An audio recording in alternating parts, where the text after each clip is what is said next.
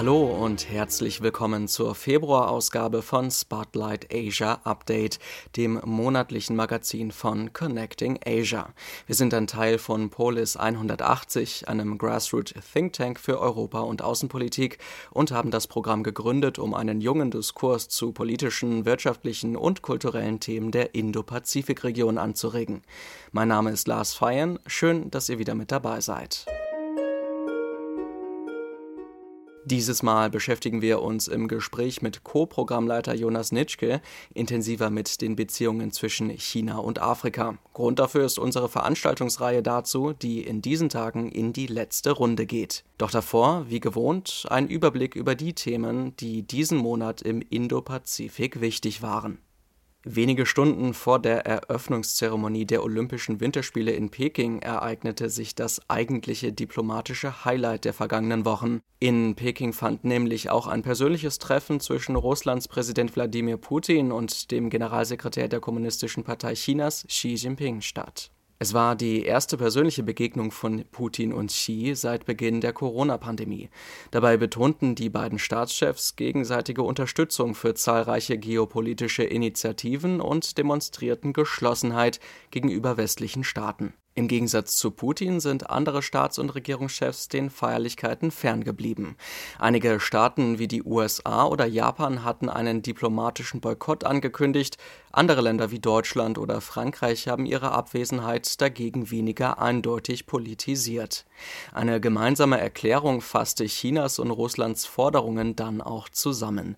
Beide Staaten seien gegen eine Osterweiterung der NATO, betonten Chinas territoriale Integrität und die Zugehörigkeit Taiwans zur Volksrepublik. Zudem plane man eine engere Kooperation bei der Erschließung der Arktis und auch in Zentralasien, wo Russlands Einfluss mit Chinas Projekten entlang der Belt and Road Initiative koordiniert werden soll. Doch Chinas Unterstützung für Russlands Interessen scheint klare Grenzen zu haben. Während Taiwan in der Erklärung direkt benannt wird, fällt der Begriff Ukraine kein einziges Mal. Auch eine taiwanische Sportdelegation ist zu den Olympischen Winterspielen nach Peking gereist. Trotz der diplomatischen Spannungen und der wiederholten militärischen Flüge von Kampfjets der chinesischen Volksbefreiungsarmee in den Luftraum Taiwans nehmen also Athletinnen und Athleten von der demokratisch regierten Insel an den Spielen teil. Die Delegation wird unter dem vom Internationalen Olympischen Komitee zugelassenen Titel Chinese Taipei teilnehmen. Eigentlich wollte man nach offiziellen Angaben die Spiele Boykottieren, sah sich vom IOC jedoch zur Teilnahme gezwungen. Japan hat derweil der US-Regierung Unterstützung in einem eventuellen Konflikt mit Russland zugesichert. So hat man fortlaufende Verhandlungen mit Russland über eine Rückgabe von umstrittenen Inseln mit Verweis auf die Situation in der Ukraine auf Eis gelegt. Die Verhandlungen waren vor allem ein Lieblingsprojekt von Ex-Premier Abe Shinzo, sollten aber auch von seinem Nachfolger Kishida Fumio fortgesetzt werden. Japan und Russland als Nachfolgestaat der UdSSR haben nach dem Zweiten Weltkrieg keinen Friedensvertrag abgeschlossen. Bis heute sind die Inseln, die in Russland Kurillische Inseln und in Japan nördliche Gebiete heißen, völkerrechtlich umstritten. Sie werden seit Ende des Kriegs von Russland verwaltet. Wie genau Japans Unterstützung für EU und USA nun aussehen könnte, berichtete der japanische Rundfunk NHK mit Berufung auf Regierungskreise in Tokio. Japan sei bereit, Teile der nationalen Flüssigerdgasreserven nach Europa zu liefern, falls Russland den Gasfluss nach Westeuropa im Konfliktfall unterbrechen sollte. In dem Bericht wird von einer Art Leihgabe an die europäischen Verbündeten gesprochen. Auch innenpolitisch ist die Situation in Japan spannend, denn es stehen die Wahlen zum Oberhaus des nationalen Parlaments an. Nach den politisch wichtigeren Wahlen zum Unterhaus im vergangenen Oktober sucht die Opposition nun weiter nach einer neuen Strategie. Damals hatte die größte Gruppierung, die konstitutionell-demokratische Partei, trotz eines Wahlbündnisses mit anderen Oppositionsparteien Sitze im Parlament verloren. Einer der Gründe, man hatte bei diesem Wahlbündnis mit der kommunistischen Partei Partei kooperiert. Das sorgte vor allem auch bei den Gewerkschaften für Verstimmung. Der Gewerkschaftsdachverband Rengo gilt als wichtigste Unterstützergruppe für die konstitutionellen Demokraten. Nun versucht die Partei wieder positive Aufmerksamkeit zu erzeugen. Generalsekretärin Nishimura verkündete Anfang Februar, dass für die ersten Wochen ausschließlich Frauen ihre Kandidatur für die Partei erklären dürften. Damit wolle man Frauen motivieren, sich stärker in der Partei zu engagieren, um im besten Falle eine paritätische Liste von Kandidatinnen und Kandidaten für die Oberhauswahl zu haben. Wie dies gelingen wird, werden wir in den kommenden Ausgaben noch einmal näher beleuchten. Auch in Südkorea rücken die Wahlen näher. Hier wählt man Anfang März ein neues Staatsoberhaupt. Wer Nachfolger von Präsident Moon Jae-in wird, lässt sich derzeit noch nicht klar sagen. Umfragen sehen zwar den konservativen Bewerber Yoon Suk-yeol leicht vor Moons Parteigenossen Lee Jae-myung, doch die Umfragen sind erstens äußerst knapp und zweitens aufgrund der verschiedenen Erhebungsmethoden nicht besonders genau. Auch die erste Fernsehdebatte mit den vier wichtigsten Kandidatinnen und Kandidaten konnte keinen klaren Favoriten hervorbringen. Mehr Hintergründe zur Wahl gibt's übrigens auch hier bei uns demnächst im Podcast-Feed. Meine Kolleginnen Jessica Becker und Carla Zappen bereiten gerade ein Interview dazu vor. Und in Europa findet am 22. Februar das Indo-Pazifik-Forum statt. Dazu sind zahlreiche Politikerinnen und Politiker aus dem Indo-Pazifik und aus Europa eingeladen. Es geht für die Staaten vor allem darum, eine Alternative für chinesische Großinvestitionen in Infrastruktur und Wirtschaft in der Region zu ermöglichen.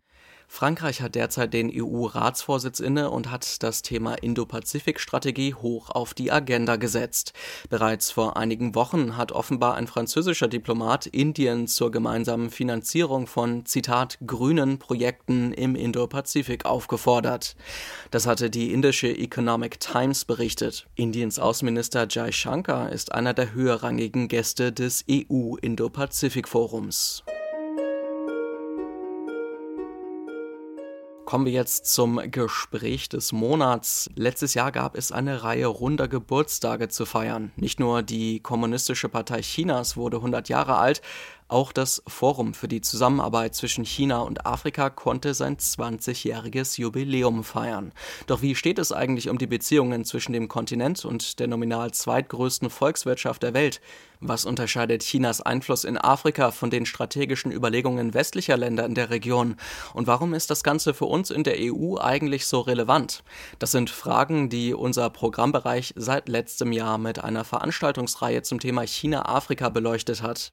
An der Organisation beteiligt war auch Jonas Nitschke. Er leitet unseren Programmbereich mit. Ich habe mich mit ihm mal zusammengesetzt, um über die Veranstaltungsreihe und die Bedeutung der chinesisch-afrikanischen Beziehungen zu sprechen. Hallo Jonas. Hallo Lars. Dann erzähl uns doch mal, warum ist es eigentlich so wichtig, aus europäischer Perspektive auf die Beziehungen zwischen China und Afrika zu schauen? Ja, also das war ja letztes Jahr, äh, wo wir das Programm gestartet haben, also das Projekt.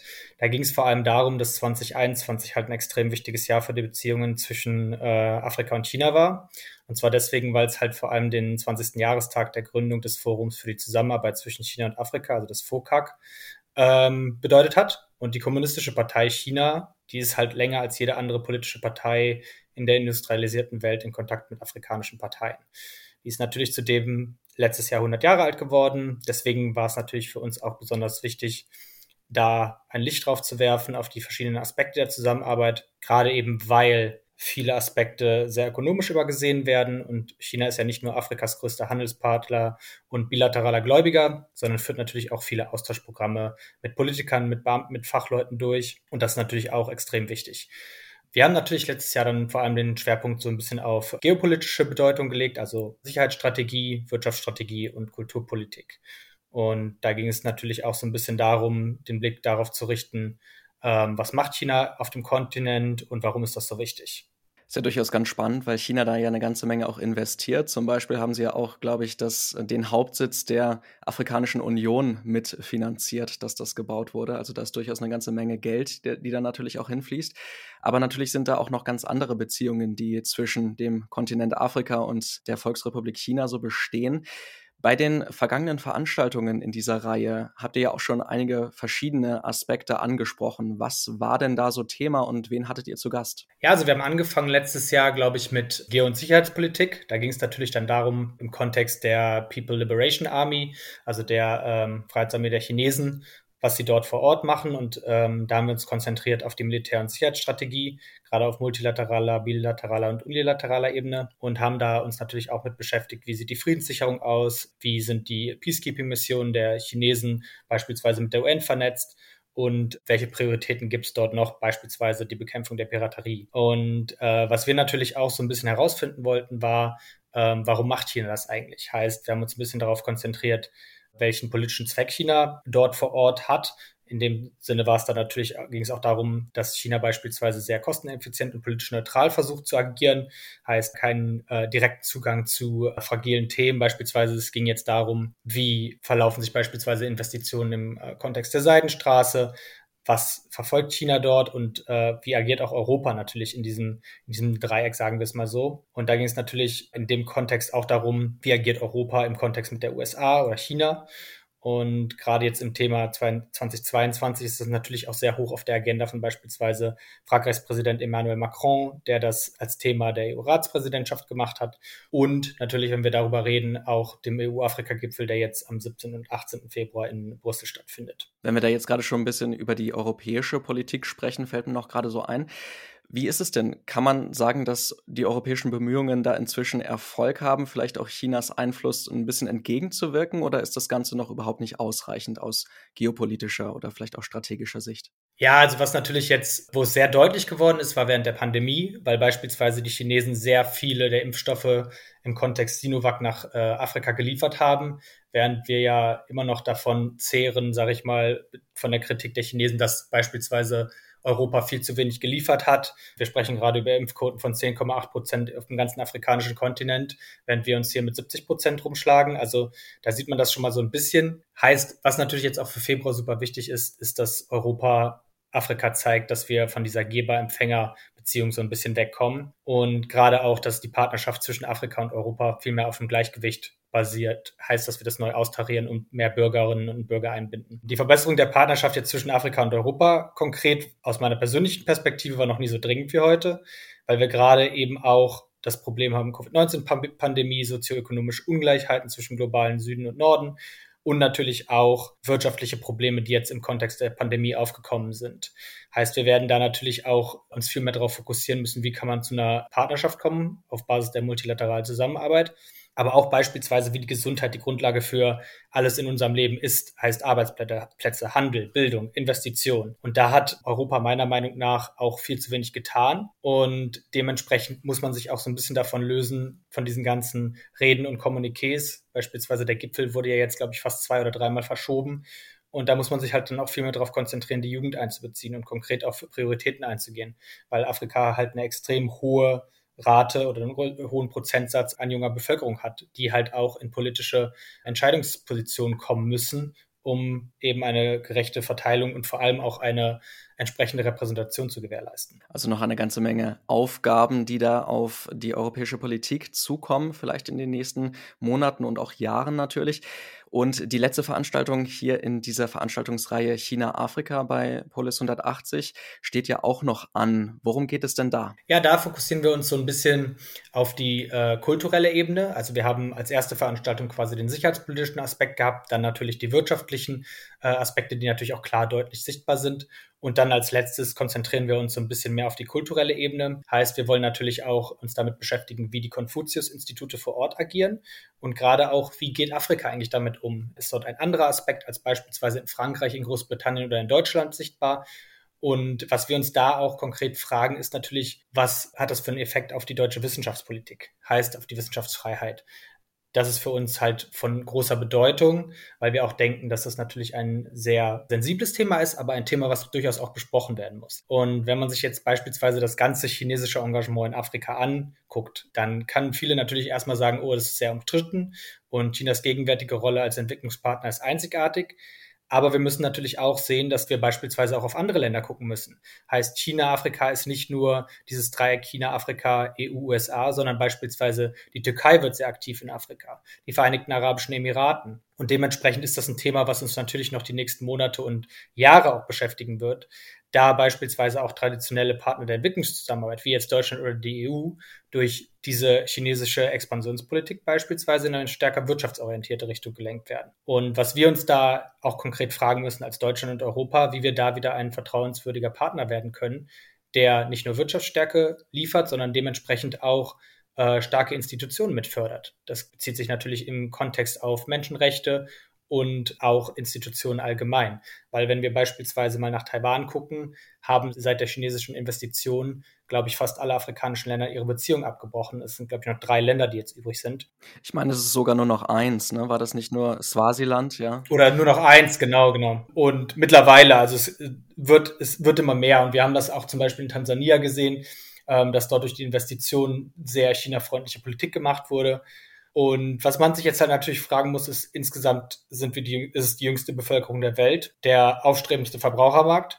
Und dementsprechend muss Europa oder hat auch die EU ein Interesse an der Zukunft Afrikas und muss sie auch haben, einfach aus einer moralischen Verpflichtung der Vergangenheit und der kolonialen Politik. Würdest du sagen, abschließend, dass Europa auf dem Weg ist, das auch zu verstehen und umzusetzen oder ist da noch sehr viel Überzeugungsarbeit nötig? Ich würde persönlich sagen, dass Europa da durchaus schon besser geworden ist. Allerdings darf man dazu nicht vergessen, dass beispielsweise die afrikanischen Länder sich natürlich sehr betrogen fühlen, gerade jetzt auch im Kontext der Covid-19-Pandemie, wenn man anstatt die notwendigen Impfstoffe zu liefern und eben den Ausbruch von neuen Varianten zu verhindern, Reisewarnung auslässt, beispielsweise nach Uganda, nach Botswana und dann vor allem nach Südafrika im Kontext der Omikron-Variante, dann ist es natürlich nicht von Vorteil, weil man da einfach keine langfristige Strategie hat. Und ich glaube, da muss Europa einfach viel mehr wieder zurückkommen, dass man eine langfristige Strategie, eine Investitionspartnerschaft hat und wirklich auf Augenhöhe mit den afrikanischen Partnerländern agiert.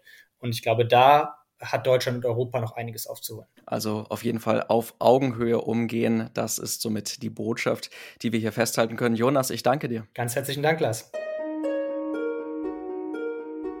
Wenn ihr mehr zu den Themen erfahren wollt, die wir in dieser Folge besprochen haben, dann schaut doch mal in die Show Notes unserer Podcast-Folge. Da haben wir für euch einige Links zusammengestellt. Und wenn ihr mehr über Connecting Asia und Polis 180 insgesamt erfahren wollt, dann schaut doch mal vorbei auf der Website polis180.org. Wir sind dann im März wieder da und zwischendurch gibt's hier natürlich auch noch weitere Folgen im Feed. Abonniert uns gerne auf allen gängigen Podcast-Plattformen und schaut auch gerne mal hier noch im Feed. Hier gibt's schon schon einige spannende Interviews mit Expertinnen oder Experten zur Region Ostasien und zum Indo-Pazifik.